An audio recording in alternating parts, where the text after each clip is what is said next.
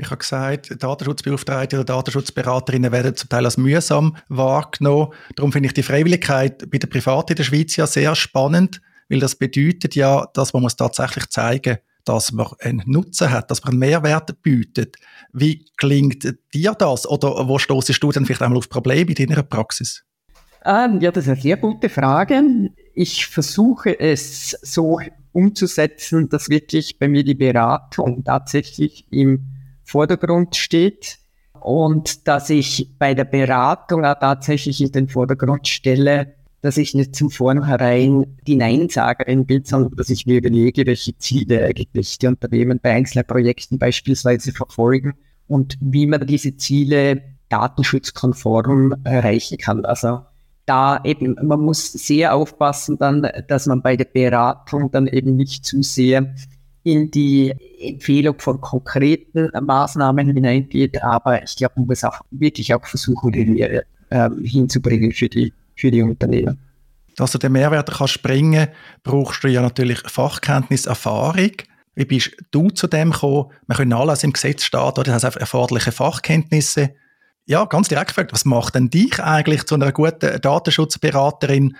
Und natürlich das Gleiche dann auch, was ist überhaupt eine Person, die geeignet ist, um die Funktion eben ausfüllen Ja, das, das finde ich jetzt wirklich eine sehr, sehr spannende Frage. Also ich glaube, bei mir ist es schon die langjährige Erfahrung im Bereich Datenschutz und aber auch im Bereich für IT-Verträgen und IT-Projekten, wo ich Unternehmen jetzt wirklich über so viele Jahre schon begleite generell Personen, die diese Funktion im Unternehmen ausüben wollen, sollen, die müssen sich interessieren für unternehmerische Abläufe. Das finde ich wirklich ganz wichtig. Die müssen gerne in Prozessen auch denken und ein wenig über die Grenzen hinausdenken vom eigenen Fachbereich. Ich erlebe es relativ häufig, dass wenn Personen dieses, diese Funktion innehaben, die wirklich rein aus dem technischen Bereich kommen, dass sie dann auch den Datenschutz als sehr, sehr technisch sehen und wirklich reduzieren auf Datensicherheit und da halt dieser rechtliche, das, der materiell rechtliche Teil des Datenschutzes halt zum Teil fehlt, dann auch in der Umsetzung. Jetzt zum Teil muss man irgendwo anfangen, vielleicht auch, wenn man selber interessiert ist, so Funktion auszufüllen oder auch als Unternehmen schaut, wer könnte das machen. Man will vielleicht nicht jemanden extern beauftragen oder auch taktisch oder strategisch sagt man, wenn das intern aufbauen, das Know-how. Wie siehst du dort den möglichen Anfang? Weil eben, wir alle müssen ja irgendwo anfangen oder haben wir ja. irgendwo angefangen? Ja, ich habe jetzt einige Unternehmen, die ich betreue, die klar gesagt haben, sie wollen am Anfang Unterstützung haben, möchten aber ganz klar jemand internes aufbauen. Äh, bei ein paar größeren Unternehmen sind es dann Personen, die aus dem Qualitätsmanagement kommen, wo ich finde, die bringen von Haus aus schon einmal dieses Prozessverständnis mit und auch die eben die erforderliche Unabhängigkeit, die fachliche wenn Sie Qualitätsmanagement machen, sonst im Unternehmen, dann, äh, dann entscheiden Sie an und für sich eben nicht über Datenbearbeitungen und bringen von daher von Haus aus eigentlich schon diese fachliche Unabhängigkeit auch mit. Und das beispielsweise, finde ich, sind äh, ist eine gute Voraussetzung und generell sind es dann natürlich Schulungen, die man machen sollte, eben in dem Bereich, wo man noch nicht so viel Know-how hat, ähm, sollte man eine Ausbildung machen und diese Ausbildung nicht nur einmal machen und dann liegen lassen, sondern sich wirklich informieren. Generell habe ich aber auch sehr gute Erfahrungen damit gemacht, dass Unternehmen dann schauen, dass sie eben nicht nur eine Person haben, die sich mit dem Thema beschäftigt, sondern dass so etwas wie eine Datenschutzorganisation aufgebaut wird. Je größer das Unternehmen, umso wichtiger finde ich das, dass eben das, diese Aufgaben, aber auch das Know-how auf mehrere Personen verteilt wird. Ich bin ganz bei dir, Maria, und du das Qualitätsmanagement du hast ist auch meine Erfahrung, dass das ein sehr guter Bereich ist, auch sonst so Compliance-Themen, weil dort, sage ich, sind sich die Menschen auch gewöhnt, genau zu arbeiten, auch zu dokumentieren. Zum Beispiel bei der Aus- und Weiterbildung gibt es ja heute sehr viel Angebot. Wenn da schon die Datenschutzplaudereien über den CAS oder ZAW geredet, um sich im Datenschutz ausbilden, gibt es auch viele weitere Angebote. Und dann ist halt trivial, Datenschutzmanagement letztlich ist halt ein Prozess, wie so vieles im Leben. Das ist zum Teil eher nüchtern, auch für Mandantinnen und Mandanten. Man muss sagen, ja, jetzt haben wir mal etwas gemacht, aber es ist leider nicht fertig, sondern es hört wahrscheinlich gar nie mehr auf. Wie gehst du mit dem um, dass wie uferlos ist? Es kommen immer neue Sachen dazu, neue Rechtsprechung, neue Erlass, neue Meinungen. Ist das nicht äh, ja, schwierig, mit dem umzugehen? Ähm, nein. das ist ja so unser täglich Brot und auch das, was es äh, spannend macht.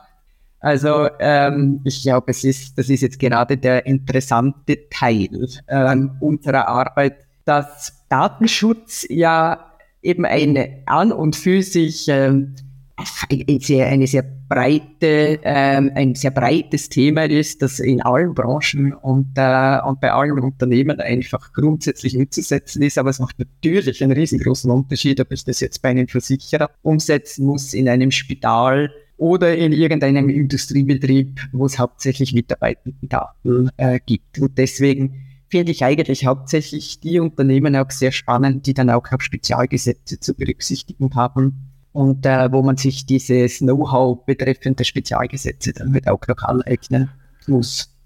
Ja, die Spezialgesetze gehen gerne vergessen, aus ganz unterschiedlichen Gründen. Häufig ist es natürlich so, aus meiner Sicht, dass ich schon froh bin, wenn jemand Basics vom Datenschutzgesetz so umsetzt. Das ist ja schon mal ein Anfang, kann man darauf aufbauen. Aber das ist tatsächlich so und die Spezialgesetze nehmen ja auch zu. Jetzt eine Art Spezialgesetz aus Schweizer Sicht ist nach wie vor die Datenschutzgrundverordnung, DSGVO. Wie erlebst du da das Zusammenspiel? Jetzt auch eben fünf Jahre DSGVO haben wir unterdessen. Wie funktioniert das so aus der Schweiz raus? Auch natürlich mit dem Blick darauf, dass ja viel Verantwortliche der Schweiz grenzüberschreitend tätig sind. Mhm. Eigentlich erlebe ich so, dass sich zumindest nach meinem Gefühl die Aufregung relativ gelegt hat. Sehr viele von meinen Kunden ähm, sind jetzt in Konzernstrukturen, wo sie dann eigentlich mehr oder minder sich jetzt relativ stark konzentrieren, dann auf die Umsetzung des Schweizer Datenschutzgesetzes, aber auch da aufbauen können darauf, dass sie die DSGVO im Unternehmen für sich schon auch umgesetzt haben. Aber es hat sich bei vielen die Erkenntnis dann äh, auch durchgesetzt, dass sie halt, dass wenn sie in einem Konzern drinnen sind, hauptsächlich eben die Tochtergesellschaften oder die andere Konzerngesellschaften in der EU ganz konkret betroffen sind. Das ist jetzt in, in vielleicht in der, äh, in der Struktur von meinen äh, Kundinnen und Kunden klar, haben etliche auch direkt die DSGV umzusetzen und haben sie eben umgesetzt. Ähm, es hilft ihnen jetzt bei der Umsetzung des revidierten DSG an und für sich schon. Wie beurteilst du jetzt gerade im neuen DSG die paar Sachen, die solche Swissness signalisieren? für mich das Paradebeispiel im Bereich, wo du jetzt gerade beschrieben hast, das Konzernprivileg. Hilft das wirklich? Gute Frage.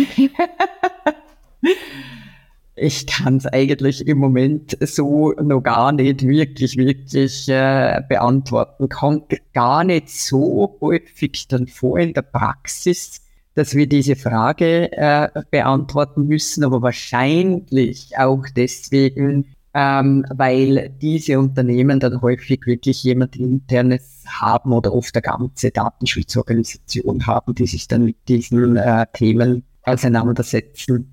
Deswegen ja, äh, würde ich sagen, also an und für sich äh, natürlich schon aus Schweizer Sicht, aber insgesamt dann äh, aus der EU-Sicht äh, oder wenn man den ganzen Konzern betrachtet, dann häufig nicht so wahnsinnig viel. Ja bin gespannt, was man da in der Praxis dann wird sehen. Für die im Publikum, die sich gerade nicht mehr daran erinnern, das Konzernprivileg bedeutet ja, dass Konzerngesellschaften unter gewissen Bedingungen bei gewissen Themen nicht als Dritte gelten im datenschutzrechtlichen Sinn, was ein Vorteil kann sein, zum Beispiel bei der Informationspflicht, bei der Auskunftspflicht.